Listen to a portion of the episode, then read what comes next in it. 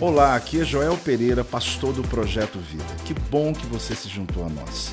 Seja bem-vindo ao meu podcast e que você possa ser impactado, inspirado através dessa mensagem. Ouse governar, ouse governar. É uma ousadia, é uma decisão, é um posicionamento. Não se trata do que está à tua volta, se trata do que está dentro de você. Quem quer ouvir essa mensagem hoje? Nós vamos começar hoje, querido, uma série de mensagens que durante sete semanas, nas quartas-feiras, nós vamos ter oportunidade de desenvolver o que hoje eu começo aqui com vocês. Nós temos aqui pessoas online, nós temos pastores das igrejas externas que estão agora me ouvindo, porque todas elas começam na próxima semana, algumas hoje mesmo, essa mesma série. Se você for visitar uma igreja nossa lá em Vassouras, lá em Resende, lá em São José dos Campos, lá em Belém, você vai chegar lá e vão dizer: ouse governar. Porque a gente aprendeu que a mesma linguagem nos fortalece. Amém, gente? Quando nós temos a mesma linguagem, quando falamos a mesma linguagem, isso nos estimula, nos desafia.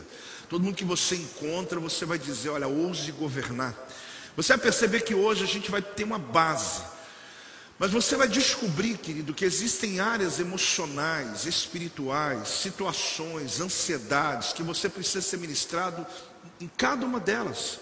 A cada quarta-feira, eu sei que não é simples para muita gente estar aqui numa quarta, mas põe um propósito seu pessoal. Eu vou fazer essa série, eu vou fazer esse curso, eu vou fazer, porque é um curso, é um projeto de sete mensagens, onde eu quero de fato viver governando, porque o Senhor disse que eu posso reinar em vida, eu tô, estou sendo mais governado do que governando sobre a vida. Eu escolhi o primeiro texto em Filemão, capítulo 1, versículo 6. Apóstolo, quem é esse indivíduo que eu nunca vi na Bíblia? Vai em Hebreus e dá uma voltadinha, acho que é por ali que está, tá? Hebreus é grande, né? Aí você consegue achar Hebreus mais fácil. Filemão, eu não preciso nem falar capítulo 1, 6, porque ele só tem um capítulo, então.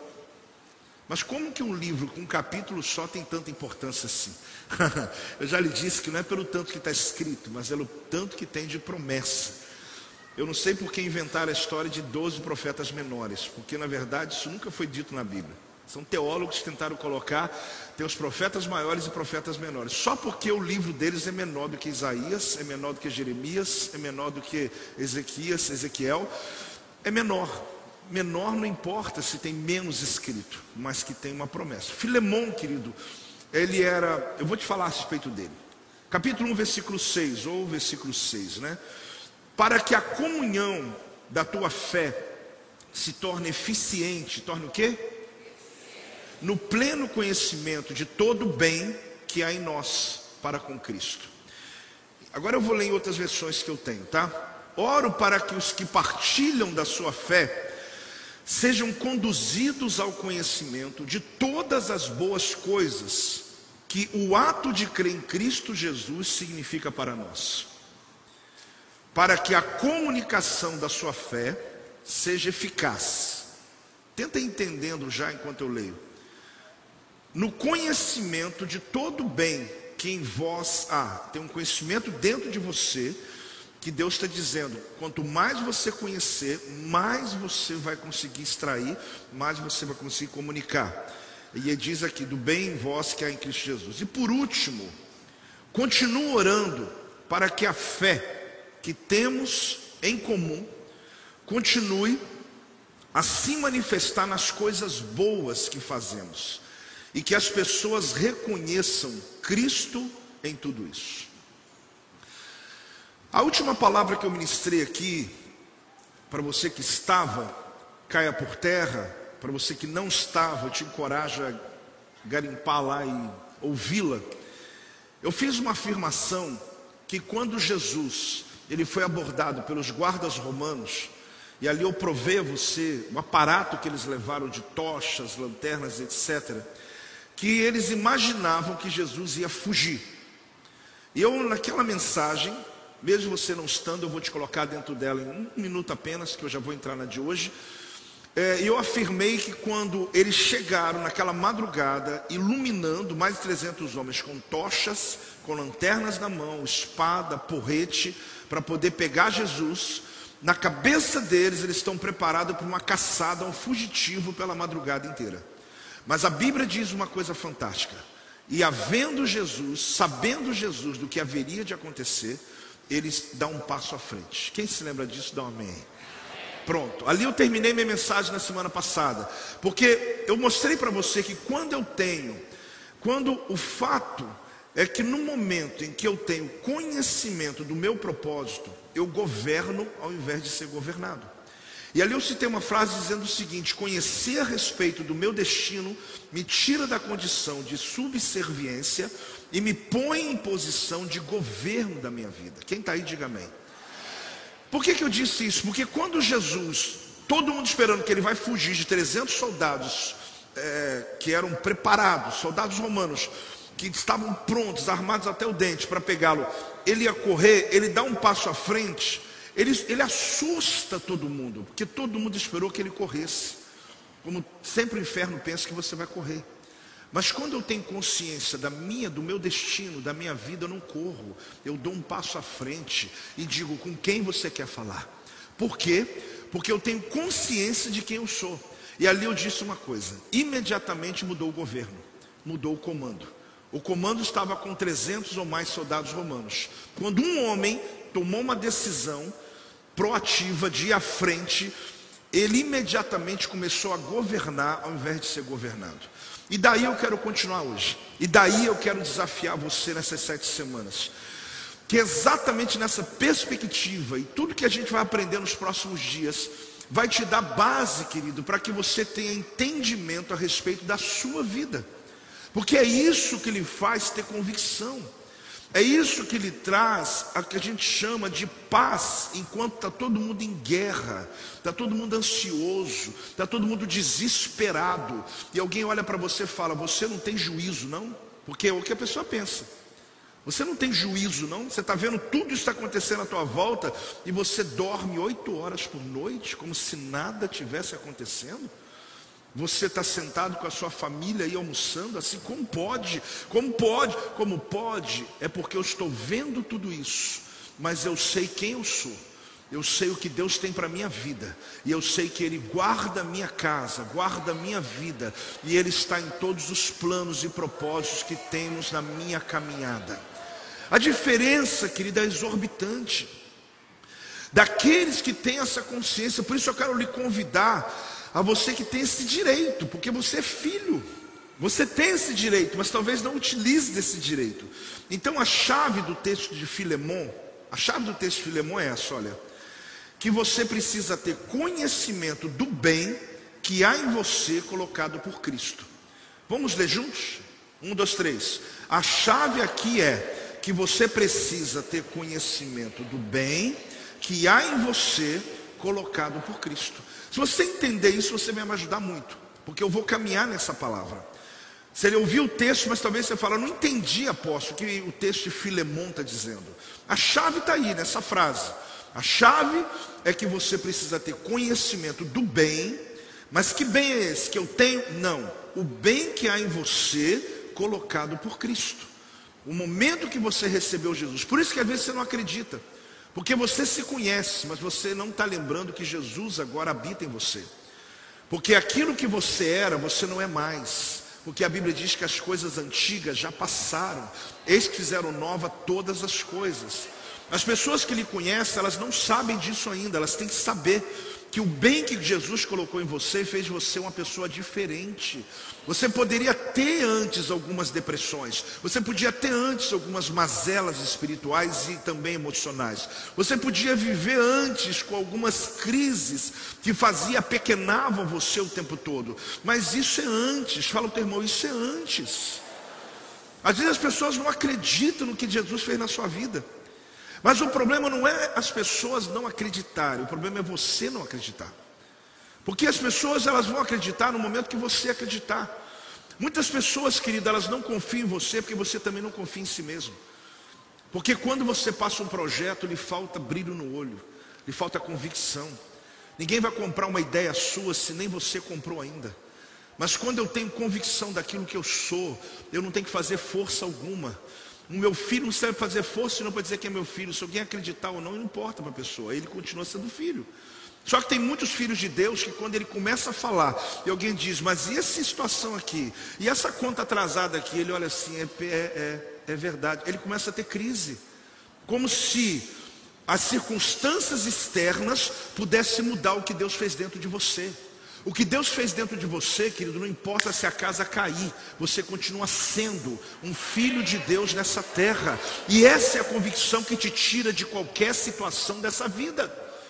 Deus tem um escape para você, dá um amém. Tem um escape. Daqueles que eu já eu falo, eu falo para apóstolo às vezes, eu converso com pessoas, às vezes aconselhando, ajudando.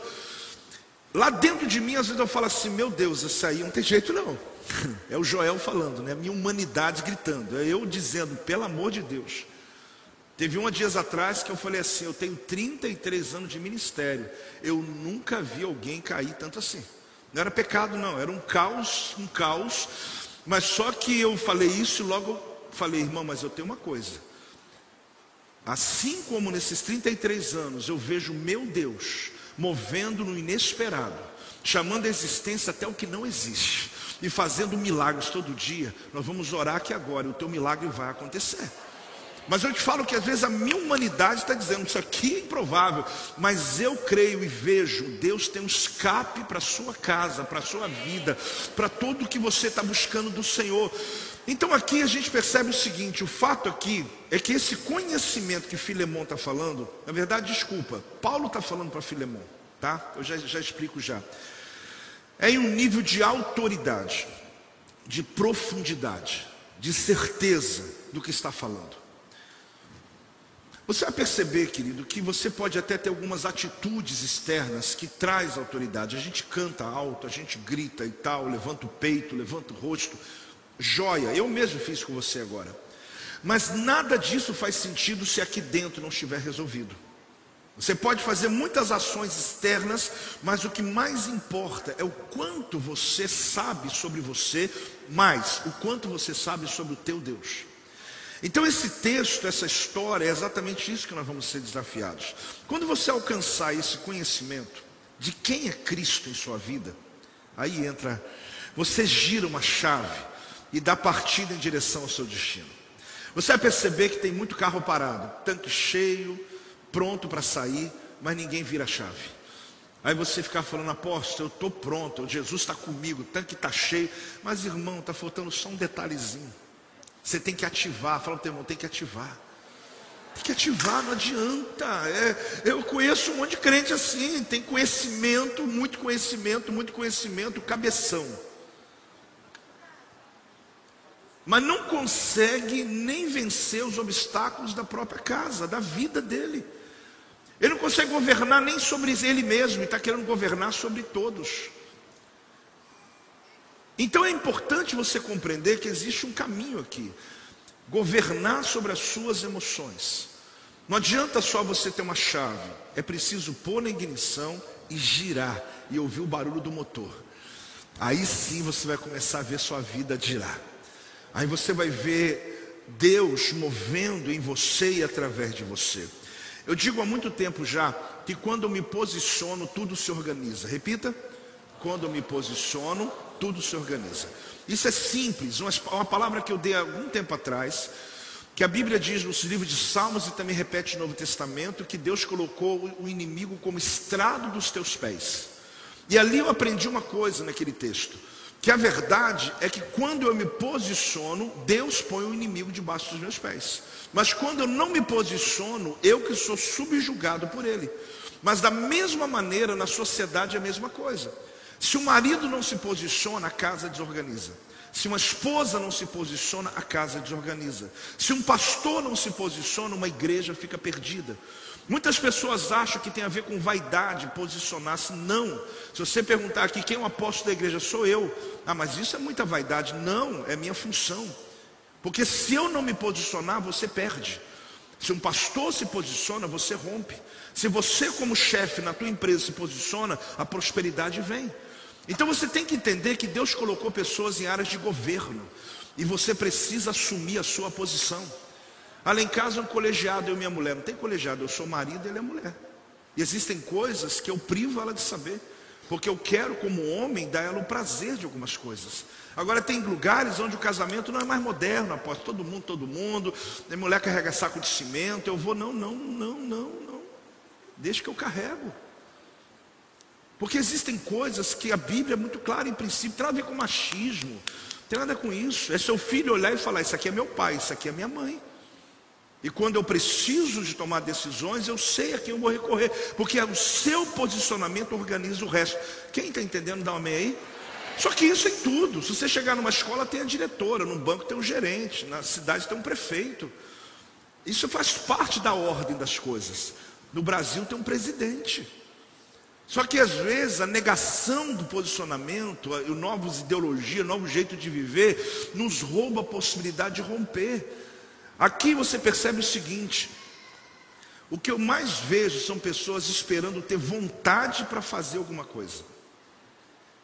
Após, quando eu tiver vontade, eu vou numa academia todo dia. Vai ter?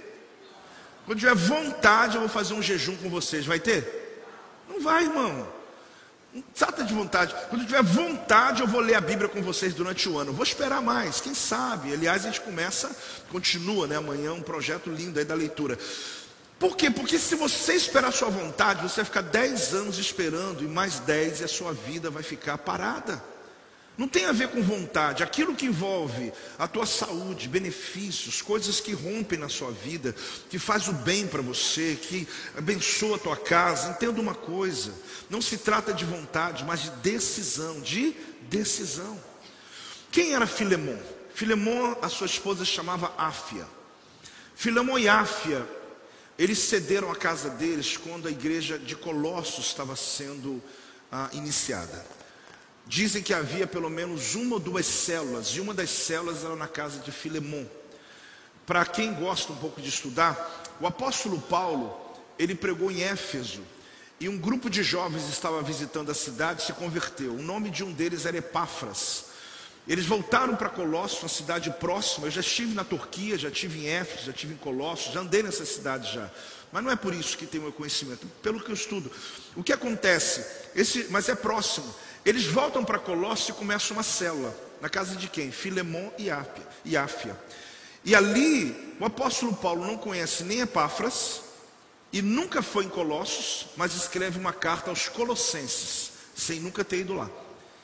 E da mesma maneira, ele escreve uma carta ao amigo Filemon, que é o homem que cedeu a casa e que depois ele tem um certo relacionamento com o apóstolo, de mais discipulado.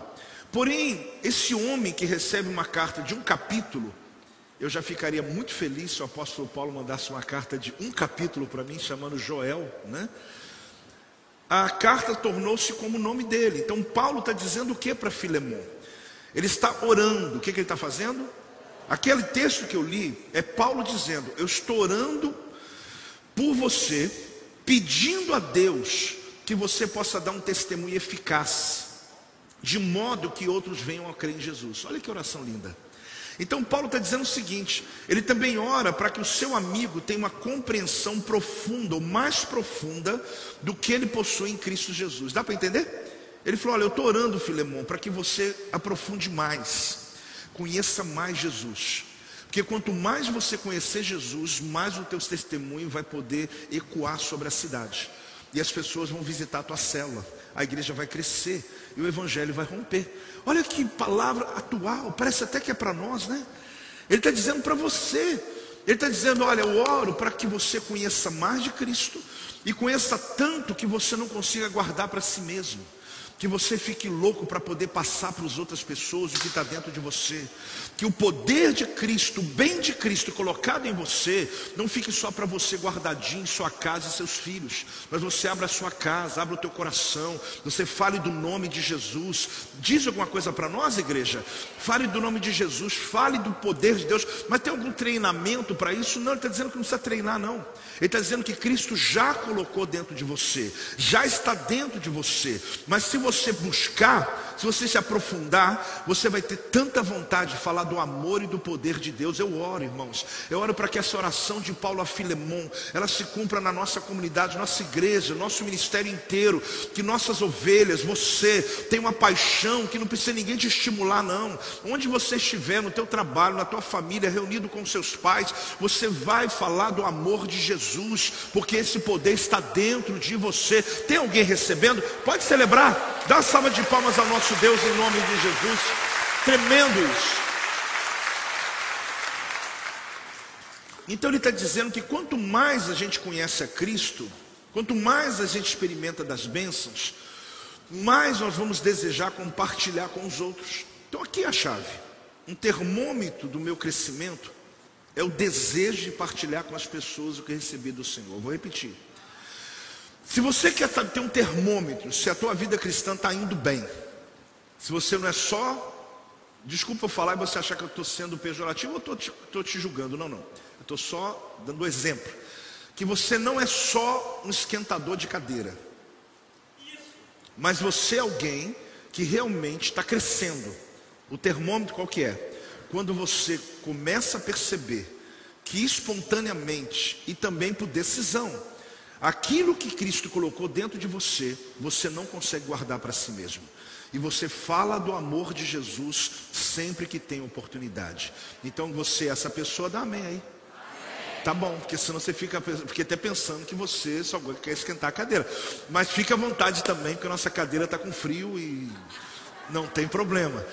Com todo carinho, irmãos. Às vezes eu falo duro assim, mas a alegria que eu tenho de receber cada visitante aqui não, não se sinta constrangido com essa mensagem, nesse respeito de não ser adequado a esse lugar. Mas a minha função é desafiar você. A minha função é quem está deitado tem que sentar. Quem está sentado tem que ficar primeiro de pé. Se está de pé, vai começar a andar comigo. Se está andando, vai correr. Se está correndo, vai começar a voar. Se está voando, meu amigo, vai explodir. Do mesmo jeito não dá.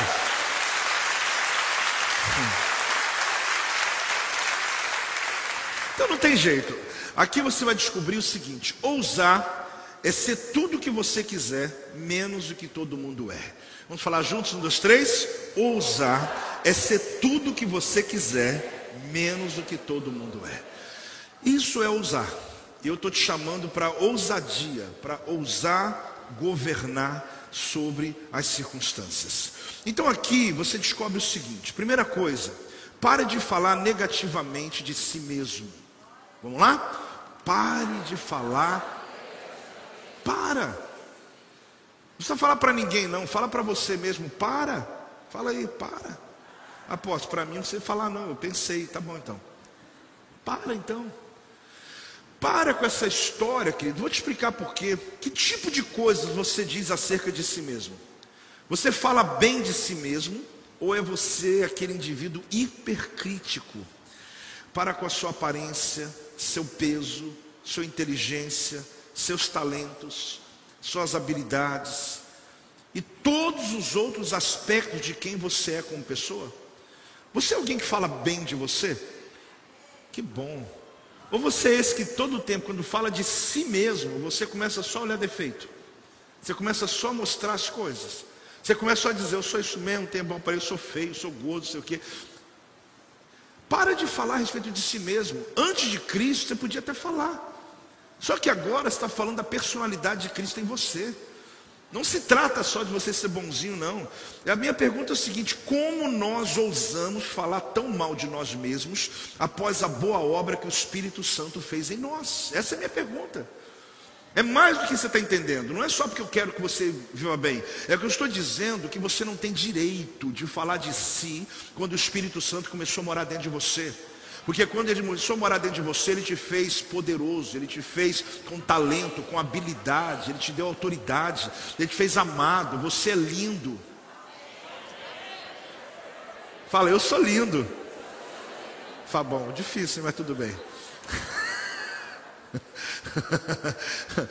Tem gente que não entende isso, que você mesmo começa a provocar uma queda livre na sua própria vida.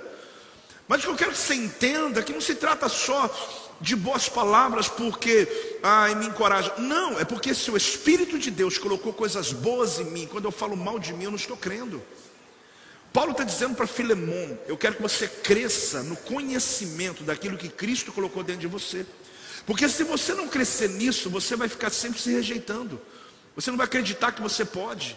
Ah, vamos liderar. Não, eu não sou líder. Quem que falou? Você não era. Hoje você é um líder na presença de Deus.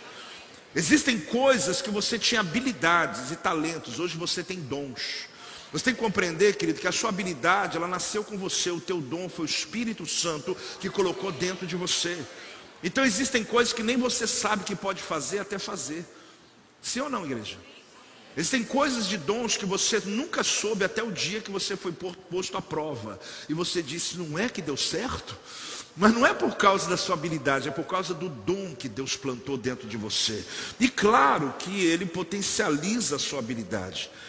Então não deixe escapar da sua boca o mal, algum mal a teu respeito. Porque a sua boca pode se tornar um dos seus maiores inimigos. Agora, com a ajuda do Espírito Santo, você vai tomar decisão de deixar de falar essas coisas a seu respeito e você vai começar a alinhar sua boca com a palavra de Deus, sua boca com a palavra de Deus, sua boca com a palavra de Deus. Você vai ler na palavra, repetir na sua boca, você vai repetir e vai confirmar na palavra. Você não vai falar sobre o que você está sentindo, vai falar o que a palavra está dizendo a teu respeito. Vai falar sobre o que você está emocionalmente envolvido. Você vai falar o que a palavra de Deus disse sobre aquele assunto. Vocês estão entendendo, igreja do avivamento? Aqui está o grande segredo que Paulo está ensinando para Filemão. Então, com a ajuda do Espírito Santo, você vai governar governar. Tome o governo da sua vida. Aqui não é uma frase de efeito, não. Isso aqui é um desafio para você. Ouse governar. Você já aprendeu a tua postura. Vão te chamar de orgulhoso. Não se trata disso. Vão te chamar de vaidoso. Não se trata disso. Você continua humilde como você é.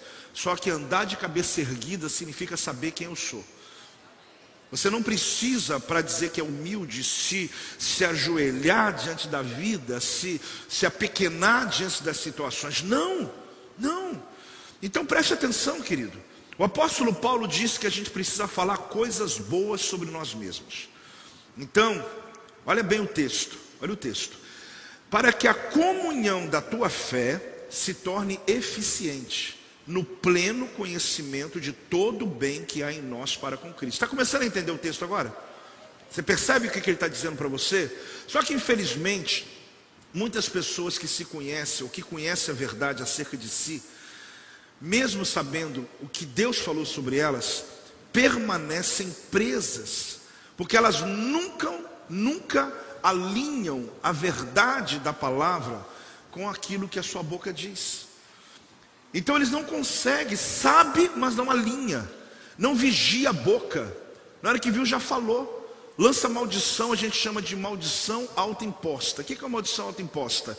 É quando você tem um desafio daqui a três meses de pagar alguma coisa, você diz, eu não vou conseguir. Quer dizer, você já se maldiçoou, você já fechou a porta, seu coração já está completamente inapto, e você simplesmente vai esperar daqui a três meses para confirmar a tua mentira. E depois você fala, não falei que eu estou certo? Você quer estar tá certo assim, irmão? Não, você tem que estar tá errado. Tua alma tem que estar tá errada. Tua alma está dizendo, não vai dar, mas você está dizendo, a palavra diz que vai dar, porque o Senhor sim colocou dentro de mim coisas boas que nem eu, eu conheço ainda. Existem dons e habilidades dentro de mim que nem eu acessei ainda. Então você não pode, volto a dizer, você não tem o direito de falar com as informações que você tem até hoje, definir a sua vida. Paulo diz para Filemon: Eu quero e eu oro para você conhecer profundamente a obra que Cristo fez dentro de você. Olha que oração estratégica de um discipulador. Ele podia falar de tantos assuntos, mas ele resumiu numa frase: Se você tiver esse conhecimento, ninguém te segura.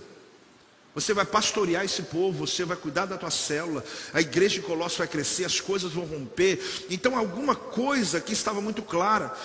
Então, em vez da gente falar o que Deus diz sobre elas, pessoas se ridicularizam, rebaixam e falam mal de si mesmo. Se alguém falar mal de você, tudo bem. Mas eu mesmo falar mal de mim, está certo isso? Não. Se alguém não está vendo o que Deus está vendo em tua vida, é plausível. Porque nem todo mundo vai enxergar em você o que Deus já enxergou. Então tenha paciência, não brigue com as pessoas, deixa elas. Até porque é bom que elas vão ver com o tempo que a obra de Cristo na sua vida realmente ela foi plena e completa. O que Paulo está dizendo para Filemão é o seguinte: você não vai precisar fazer força para provar. Se você crescer dentro de você no conhecimento, as pessoas vão querer o Deus que você serve. Então a gente descobre que elas possuem todo o potencial que Deus colocou dentro delas, mas nunca experimentam esse potencial. Quer dizer, elas possuem, mas não experimentam. É uma frustração. É muito ruim você saber que você teve algo o tempo todo com você e você precisou e você não acessou, porque você não sabia que tinha. Imagina algo que você está pegando emprestado e tem na sua casa. Imagina algo que você ousa tanto em querer ter e você já tem.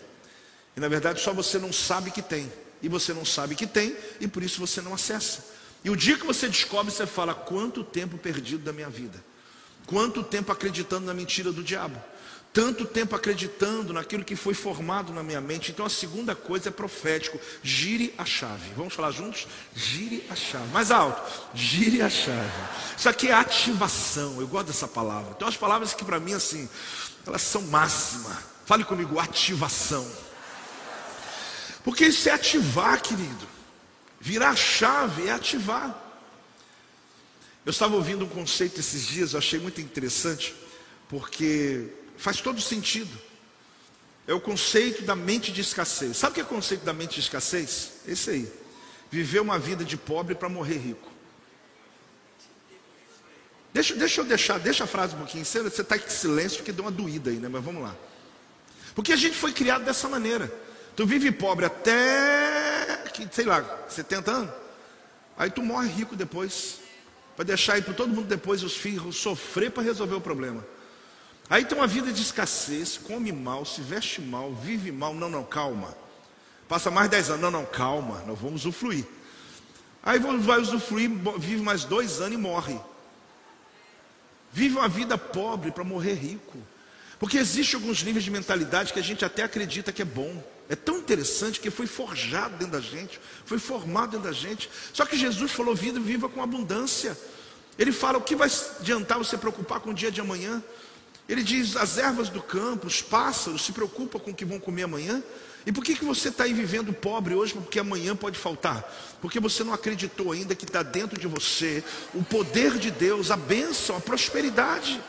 Eu não estou dizendo que você vai sair esbanjando, quebrando, fazendo. Não estou dizendo isso. Você está entendendo, igreja? Não estou dizendo isso. Mas o que eu estou dizendo para você é que tem gente sofrendo hoje para ser feliz no futuro. De onde você tirou isso na Bíblia? Que teologia é essa que você está vivendo? E todo mundo da casa sofre, todo mundo da geração sofre. Não, um dia a gente usufrui, está lá. Você pode guardar recursos, você pode ser organizado, mas viva com intensidade. Ative tudo que está dentro de você. Deus não vai ficar mais pobre quando você usa os recursos que Ele te deu. Você não vai ficar mais fraco quando você usar teus dons. O dom é o contrário. Quanto mais eu utilizo, mais Deus me dá. Quanto mais eu faço, mais Deus me prospera. No reino espiritual é diferente, irmãos. Não é esse conceito que a gente carrega na terra. Porque se eu tenho aqui um valor, eu gastei, ficou menos. Mas no reino espiritual, não. Deus me deu um dom, eu usei, ele dobra. Eu usei, ele dobra de novo. Eu usei, ele triplica de novo. E aí Deus vai te enchendo de poder. Só que tem gente que está economizando as coisas. Não, não, não vão usar tudo, não. Vamos guardar aqui. Já te disseram que no céu o teu dom não presta para nada? Disseram não? Porque no céu tem doente. No céu tem morte. Irmão, lá no céu não é. Que tempo é usar aqui que Deus lhe entregou, usa o teu máximo. Tem uma frase que a gente tira muitos anos atrás, vem dos grandes pregadores do século XVIII, e eu vejo alguns pregando hoje, eu quero morrer vazio. Por quê? Porque Jesus se esvaziou quando veio e se esvaziou quando foi. Ele veio vazio do que tinha no céu, e quando ele morreu, ele não ficou devendo nada para ninguém. Ele cumpriu a missão dele inteira, e ele subiu vazio. Então, querido, você não tem que subir cheio de nada, você tem que subir vazio, porque Deus que Ele te deu é para que Deus use em você e através de você. Fale comigo, ativar. Embora Deus tenha feito grandes coisas em você, planejando um futuro poderoso para você, o que, que cabe a gente? Ativação. As suas bênçãos em sua vida. Porque o apóstolo Paulo disse o que? Preste atenção. para que a comunhão da tua fé se torne eficiente. Vamos falar juntos? Para que a comunhão se torne eficiente. O que, que isso quer dizer? Vamos pegar a palavra eficiente aqui. No original grego significa energia, energel, né? mas energia. Então, eficiente, energia. Vamos lá? Eficiente, energia. Então, ele está dizendo o seguinte: que a comunhão, eh, eh, vamos ver o texto agora de uma outra maneira, mas com o mesmo significado. Para que a comunhão da tua fé possa tornar-se energizada e ativada. Essa é a tradução do texto. Então, ele está dizendo que que o sentido aqui é sobre algo que se tornou ativado. Algo que foi colocado dentro de você, que todo mundo tem. Mas se você tem uma chave na mão e não vira, e não põe na ignição, e não vira, você tem um carro parado de tanque cheio. Agora, quem pôs e virou, ouviu o barulho do motor. Ele acelerou, ele falou: Uau, é muito potencial. Quando ele começou a andar, ele fala: Meu Deus, minha vida mudou. Aí alguém fala assim: descobri. Sim, descobriu. Porque quando você fala recebi, está errado. Você não recebeu nada, já estava dentro de você. Você só não tinha descoberto ainda. Muitas pessoas, eles acreditam assim, eu fui num culto e eu recebi um dom espiritual. Não, irmão, você não recebeu o dom do apóstolo, dom de ninguém, não. Eu só posso ativar o que já está dentro de você. Eu posso só avivar com a palavra. Eu posso só abanar. Sabe quando você pega um fogo e joga um ventinho para poder aumentar? Eu não acendo o fogo, eu posso aumentar o fogo. Isso eu posso.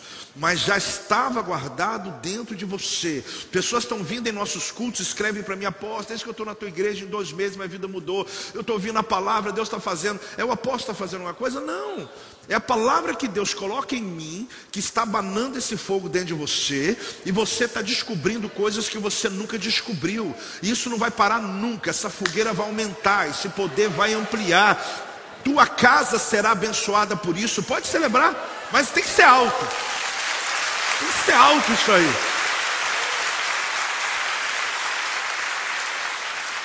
Eu fico imaginando essa semana quando as células se reunirem para estudar essa palavra. Por isso eu deixei o exemplo aqui para vocês que frequentam a célula poder ensinar os visitantes que estão lá. Eu coloco exatamente o que eu já falei e vou repetir. Um automóvel pode ser abastecido com combustível suficiente para percorrer uma longa distância, mas não irá em parte alguma até que alguém coloque a chave na ignição, vire a chave e o potencial dele seja liberado. Assim, eu digo aqui, seu poder e seu potencial nunca serão percebidos até você enfiar a chave e girar a ignição. Quem está entendendo aí? Precisa desenhar, não, né? Está fácil agora, né? É o que ele está dizendo para Filemon. É o que ele está dizendo, Filemon. Há um poder em você. Só que você tem que entender que se você não girar, se você não ativar, se não energizar, ele usa a palavra eficiente, só que no grego é energia. Ele está dizendo: se você não ativar esse poder, você vai ser mais uma pessoa que frequenta a igreja. Agora, se você conhecer o dom de Deus que está em você, ah, querido, há muita gente, querido, que vive assim na vida. Eu lembro muitos anos atrás, a gente tem time de músicos aqui, que alguns deles, em tantos anos, né, foram sendo modulados, até porque, pense bem, se eu tivesse com os mesmos músicos de 30 anos atrás aqui na igreja, né? Estavam os dinossauros do rock aqui em cima comigo. Então a galera aqui é renovada, mas num sentido de que são descartáveis, de forma alguma. Tem os pré-históricos, né? Você sabe que estamos aqui. Mas eu tinha um músico, era um guitarrista que era exímio, exímio. Ele tocava com a guitarra aqui em cima, a cara dele não mudava enquanto ele fazia escalas absurdas numa velocidade que para quem conhece música, o Paco de Lucia, talvez era o que eu podia comparar. Só que ele chegava assim, pastor Rafael, com um plugzinho. Plug é aquele cabo com um plug na mão, banana que gente chama. Está chamando o cara de banana? Não, eu estou falando que o plug é chamado banana. Né? Aí ele ficava assim para os músicos: onde que eu coloco? Onde que eu coloco?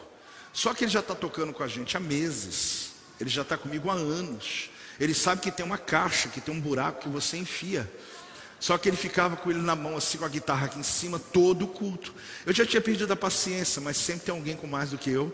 E chegava, por favor, dá aqui que eu vou colocar. Aí ele começava, a guitarra dele aparecia. Porque enquanto ele não fazia isso, a guitarra nada aparecia. E tem muita gente que tem essa mesma sensação desse meu músico.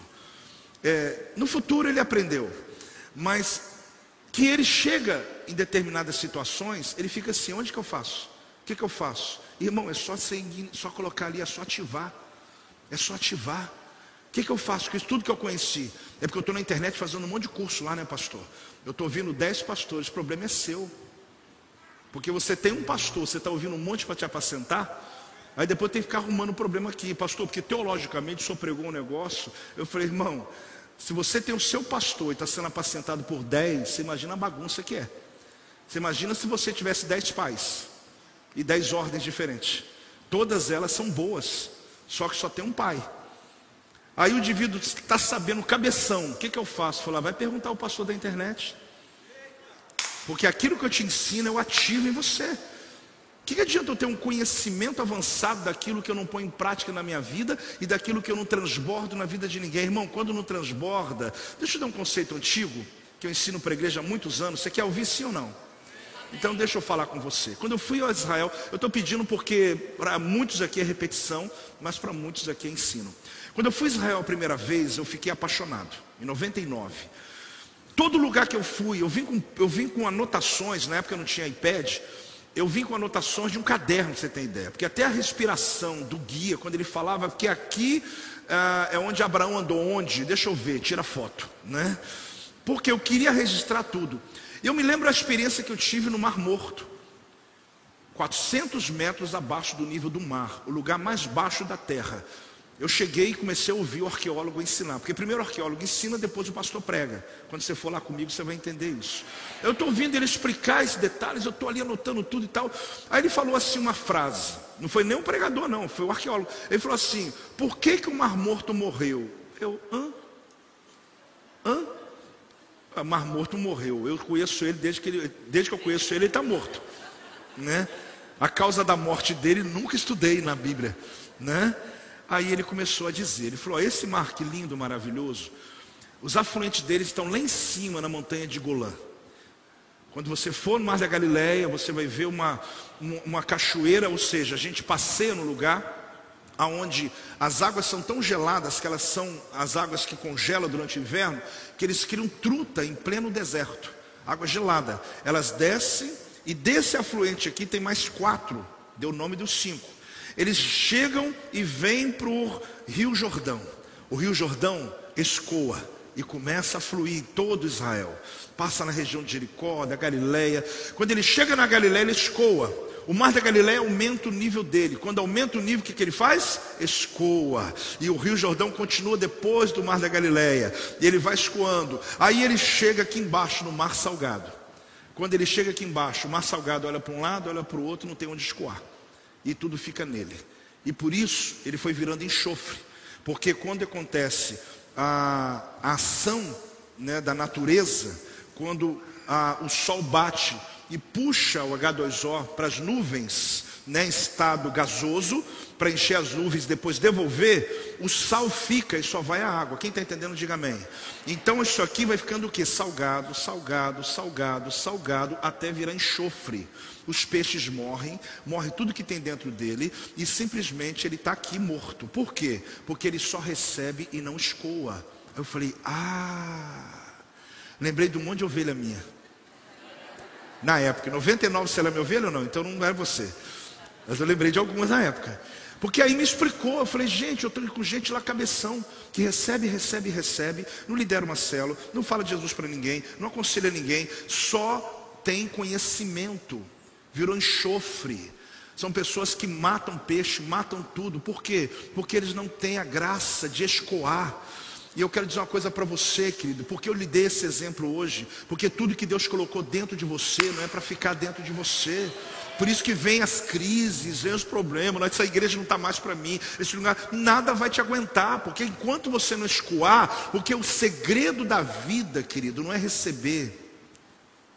Hein? O segredo da vida é dar, é entregar. Aí que está o fluxo da vida, de tudo que Deus entrega para você. Tem alguém aí recebendo? Ah, dá uma salva de palmas ao nosso Deus, dá uma glória a Deus.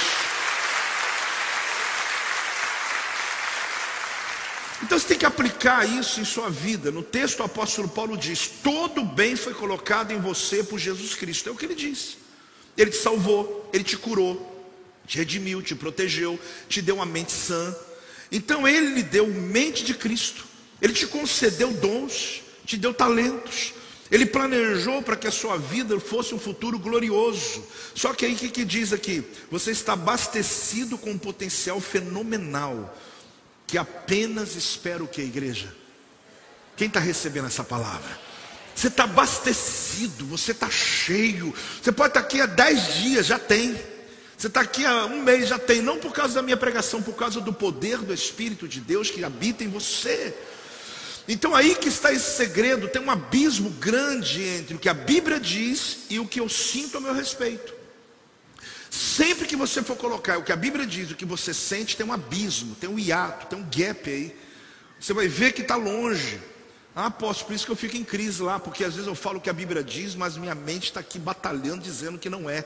Mas isso Paulo já dizia. É uma briga que acontece o tempo todo na sua caminhada. Por isso você pode se sentir completamente ao contrário. Se sente doente quando a palavra diz que você está curado. Ou mesmo derrotado quando a palavra diz que você é vencedor. Você tem que estar com a chave certa na sua mão. Deus já colocou essa chave. Ainda não é o suficiente a chave na mão, é? Não. Você tem que colocar a chave na ignição e girar. Porque você gira a chave da ignição, colocando sua boca em concordância com a palavra de Deus. Então tá claro agora, como que eu giro a chave, apóstolo? Quando eu abro a minha boca e falo o que a Bíblia diz a meu respeito. A ordem é ouse governar. Qual que é a ordem? Ouse governar. Essa é a chamada, esse é o desafio dos próximos dias e para a tua vida inteira. Ouse governar. E eu termino dizendo: conheça todo o bem que foi colocado em você por meio de Jesus Cristo. É o texto. O terceiro ponto é o texto. É o que ele falou. Vamos ler o texto de novo? Ouça, por favor. Para que a comunhão da tua fé se torne eficiente no pleno conhecimento de todo o bem que há em nós para com Cristo. Então a palavra conhecimento aqui usada, ela tem um termo que significa o seguinte: é um conhecimento dos fatos profundo, completo e absoluto. Quando ele disse conhecimento aqui, é o conhecimento dos fatos completo, ou profundo, completo e absoluto. Ele retrata uma pessoa, querido, que conhece os fatos como um profissional conhece. Você já viu a diferença de um profissional para um amador? Eu já. É só ir lá em casa, quando eu estou tentando resolver um problema e chega um profissional. A minha esposa já resolve esse problema aqui. Eu vou lá, pego chave de fenda, alicate, se for dependendo do assunto, torquês pego talhadeira, pego marreta, porque isso tudo eu sei, eu empreendi. O problema não é saber o nome das ferramentas. Eu tenho em casa furadeira, porque ela me dá um monte de presente. Não sei por que ela me dá essas coisas. Eu tenho uma caixa de ferramenta. Tem chave Philips, chave não sei o que, chave Alice, chave tal, tá tudo lá, Fabão, tudo lá, tudo guardado. Só que o problema é que eu pego aquelas chaves, pego aquilo tudo, dou uma olhada, fico medindo e tal, e meço de cá, meço de lá e tal, tal, tal. Aí eu passo um WhatsApp para uma pessoa que chama Faz Tudo. O Faz Tudo é uma pessoa que começou a trabalhar lá em casa, ele nem crente era, ele já está batizado, já faz parte da nossa igreja lá em Resende. Mas eu não vou te dar o telefone dele. Você vai atrapalhar. Aí a senhora fala assim, aí resolveu, eu falei, estou resolvendo, calma. Aí ele chega, entra por trás, ninguém viu, faz, eu chego, Silva, resolvido. Né? o importante não é resolver o problema. Essa é a questão. Então, aqui está falando que o conhecimento que Paulo está dizendo para Filemão não é de amador. Ele está falando sobre aquela pessoa que sabe o que está falando. Uma pessoa que sabe o que está falando, ela não titubia, ela não tem medo, ela não fica em dúvida. Você vai lá na sua empresa, está vindo lá um especialista de segurança, reuniu lá 20 pessoas para ouvi-lo, ele tem 40 minutos para falar. Ele vai chegar, ele vai falar, porque ele entende o que ele está falando, ele estudou o que ele está falando, ele veio preparado para o que está falando, ele tem exemplo, ele viu o que está falando. Então Paulo está dizendo, não é ser amador de Cristo dentro da igreja, não. Estuda a palavra, conheça quem é você. Conheça. Mas você pensa que a coisa é difícil? Não, é só você fazer o que a gente faz aqui: é se expor, é ir numa célula, é ouvir, é, é deixar entrar dentro de você. E você vai descobrir, querido, que muitas vezes você fica lá com a faca tentando tirar um parafuso, mas daqui a alguns dias tu vai pegar a chave Philips, chave tal, chave não sei o que, vai falar: Meu Deus, que fácil. Mas não precisa vir outra pessoa nem faz tudo, não. Você que vai fazer. Você vai chegar e vai girar. Eu falo, gente, eu não sabia. Estava tudo dentro de você. Só que o problema é que teimoso que é, você continuou dizendo, eu tirei com a chave aqui vou tirar. Leva choque, Pedro Boy. É isso mesmo. Né? Eu já falei que quando eu falo isso, é só cinquentão que ri. Alguém falou para mim assim: o que é Pedro Bol? Eu falei: não vou tentar te explicar, não adianta, nem sei. Eu sei que eu lembro dessa frase, ela vem, é o inimigo, né? Deus está amarrado em nome de Jesus. Mas é o seguinte, irmão, o resultado desse trabalho árduo é um conhecimento minucioso dos fatos, que uma pessoa tem uma forte confiança. Quem sabe tem confiança, sim ou não? Confia. Você não sabe tudo, mas tem coisa que você me ensina, sim ou não? E se eu chegasse e falar, não, pastor, como dizia meu pai. Meu pai fala, Joel, você entende de Bíblia. Falava na minha cara. Porque às vezes tinha algumas coisas aqui na obra, uns negócios acontecendo. Principalmente quando vinha alguém tentando me enganar, ele fala, opa, opa, opa, peraí, deixa que eu resolvo. Esse menino aqui ora desde criança, ele não sabe as coisas. Eu sou motorista de táxi, bombeiro, vivido. Você entende Bíblia, Joel? Ele não estava totalmente errado, não. Porque tinha coisas que ele via que eu não via. Então o que eu quero te mostrar, querido, é que Deus quer te dar um conhecimento que te faz governar que te tira dessa zona, que você está num ambiente confortável, mas sendo governado o tempo todo. Então, ouse governar. E como virá o governo? Conhecimento. Como? Conhecimento. A gente tem que confessar, tem que declarar a verdade que Deus plantou dentro de nós. É um conhecimento exatamente quem é você em Jesus Cristo. É um conhecimento de todo o bem que Deus colocou aí dentro de você. É um conhecimento que é uma chave que Deus lhe deu para que você possa girar essa chave. No momento em que você abre a sua boca e começa a confessar tudo e todo bem que está em você por meio de Jesus Cristo, pode acreditar, você era governado, você começa a governar. Por isso Deus lhe deu tesouros, Deus lhe deu dons, Deus lhe deu capacidade, Deus lhe deu autoridade. Se ponha de pé. Deixa eu dizer uma coisa para você enquanto você se posiciona. Vamos lá? Se ponha de pé. Agora vamos fazer o exercício. Peito lá para fora e olhando. Ouça, a chave é a palavra de Deus. A ignição é a sua boca. A chave virada na ignição é quando você abre a sua boca e começa a falar a verdade. Está pegando ou não está pegando? A chave é o que? A palavra. A ignição é minha boca. Se eu tiver a palavra dentro de mim, mas não proclamar a palavra, é como um carro de tanque cheio parado desperdício. E tu vai na chuva, vai para o trabalho e o carro está lá parado. Só que você tem um carro de tanque cheio pronto para te levar. Então é o que você escolhe da vida. Todo bem que há em você é ativado no momento em que você começa a confessar a verdade. Começa a fazer isso, querido. Após, mas eu não conheço muito. O pouco você conhece. O Senhor é meu pastor e nada me faltará. Já está lindo. Aquele que habita nos esconderijos do Altíssimo descansa a sombra do Onipotente. Está lindo. Se Deus é por nós, quem será contra nós? Está lindo. Todo escrito de dívida que era contra mim foi cancelado na cruz do Calvário. E Ele me libertou do império das trevas, me transportou para o reino do Filho do seu amor. Está lindo. Cada palavra que você declara, o que vier, você, você não precisa achar que está repetindo, não, porque o reino espiritual a repetição é boa, porque ela te autoriza, ela te enche, ela te dá autoridade. Ah, eu achei que eu ia vir aqui, alguém ia levantar a mão, orar pela minha vida e sair esse mal dentro de mim. Irmão, eu podia até fazer isso, mas eu estou fazendo mais do que isso. Eu estou lhe dando a autoridade que está dentro de você, para que você mesmo possa expurgar, declarar e dizer em nome de Jesus: eu não vou ser governado pelas minhas emoções. Eu não vou ser governado pelos problemas, eu não vou ser governado pelas pessoas alheias que chegam na minha vida com as más notícias. Eu vou ser governado pelo que diz a palavra de Deus a meu respeito. Eu vou ser governado pela obra que Jesus, todo bem que Cristo colocou dentro de mim e que precisa ser ativado. Eu tenho a chave, a minha boca é ignição, eu vou falar. Quando eu falar, o carro, o motor gira, e ali a minha história começa a ser mudada. Levante as suas mãos, querido. Pai, em nome de Jesus, eu creio no poder dessa palavra. Eu creio, ó Deus, numa igreja ativada no poder do Espírito Santo.